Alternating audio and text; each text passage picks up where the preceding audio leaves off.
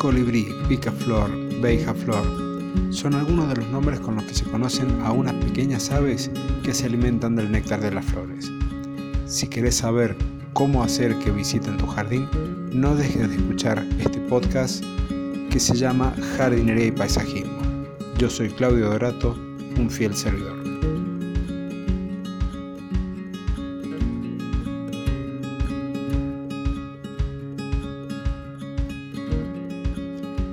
Nosotros las conocemos como picaflor o colibrí. Son un grupo muy grande de aves pequeñas, exclusivas del continente americano. Existen más de 300 especies y están distribuidas a lo largo del continente desde Alaska hasta Tierra del Fuego. Las más grandes pesan solo 20 gramos y las más pequeñas poco más de 2 gramos.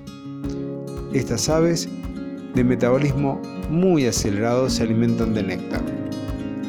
Conociendo esto y conociendo que el néctar está en las flores, nosotros elegiremos aquellas plantas que son visitadas principalmente por colibríes para colocarlas en nuestro jardín y que ellas lo visiten.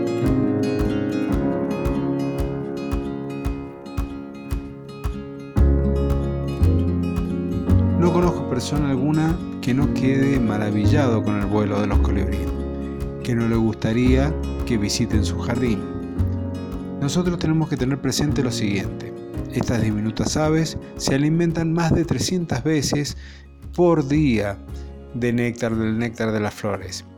En consecuencia, si nosotros queremos que estén en nuestro jardín, tendríamos que proveerle una variedad de flores lo suficientemente interesante para que ellos nos visiten y se alimenten.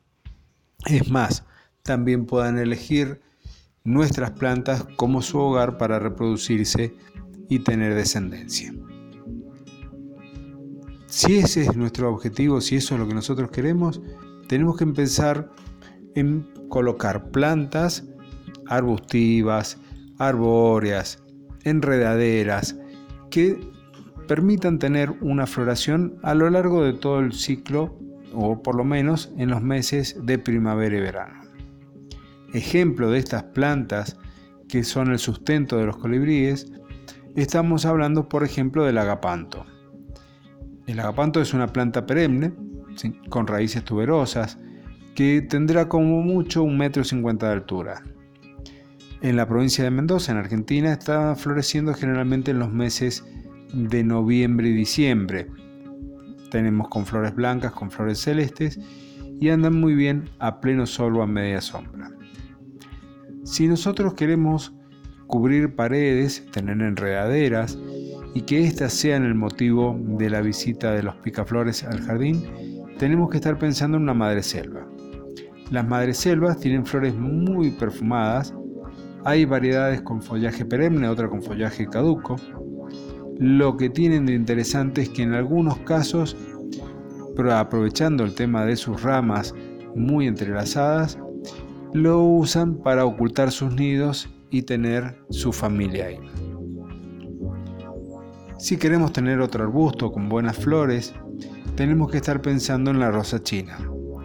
La rosa china puede tener una altura de entre 3 y 5 metros de altura, eso lo vamos a manejar nosotros con la poda.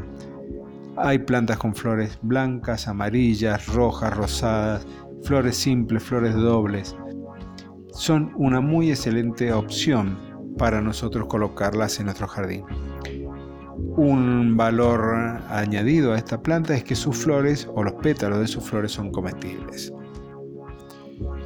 Un arbusto pequeño o no tan pequeño porque puede alcanzar el metro y medio de tallos y hojas muy perfumadas que nosotros podemos utilizar en el jardín es la bandera española o la lantana, que además de atraer colibríes, nosotros podemos hacer que las mariposas visiten el jardín. Estas plantas permiten el arte topiario, es decir, la poda dándole alguna forma, y eso nosotros tiene un valor anexado para la parte del jardín en la parte ornamental.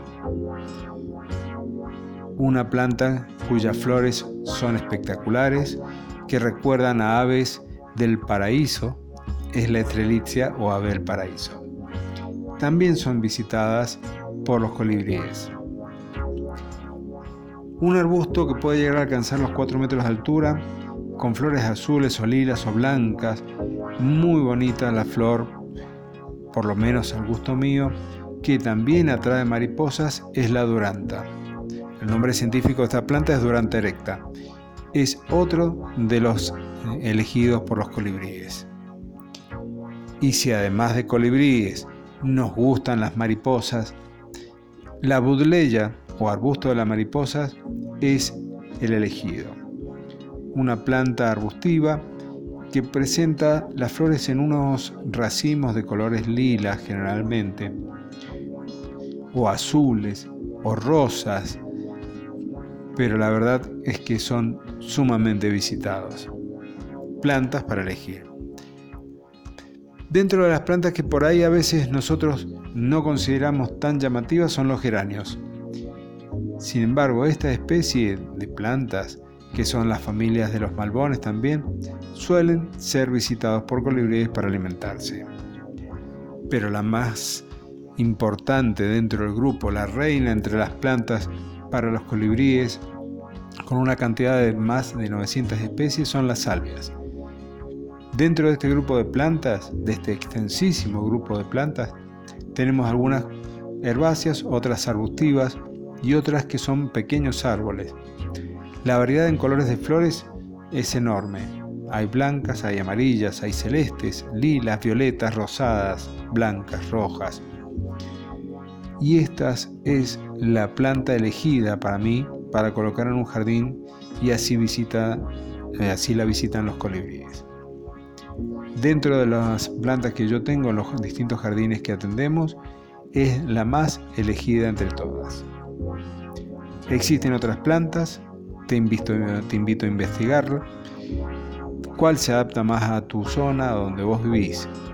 Si esta nota te gustó, te agradezco que la compartas, que califiques la nota, que me pongas corazoncitos o estrellas y te espero en el próximo capítulo de jardinería y pasajismo. Muchas gracias por estar aquí, espero que te haya gustado.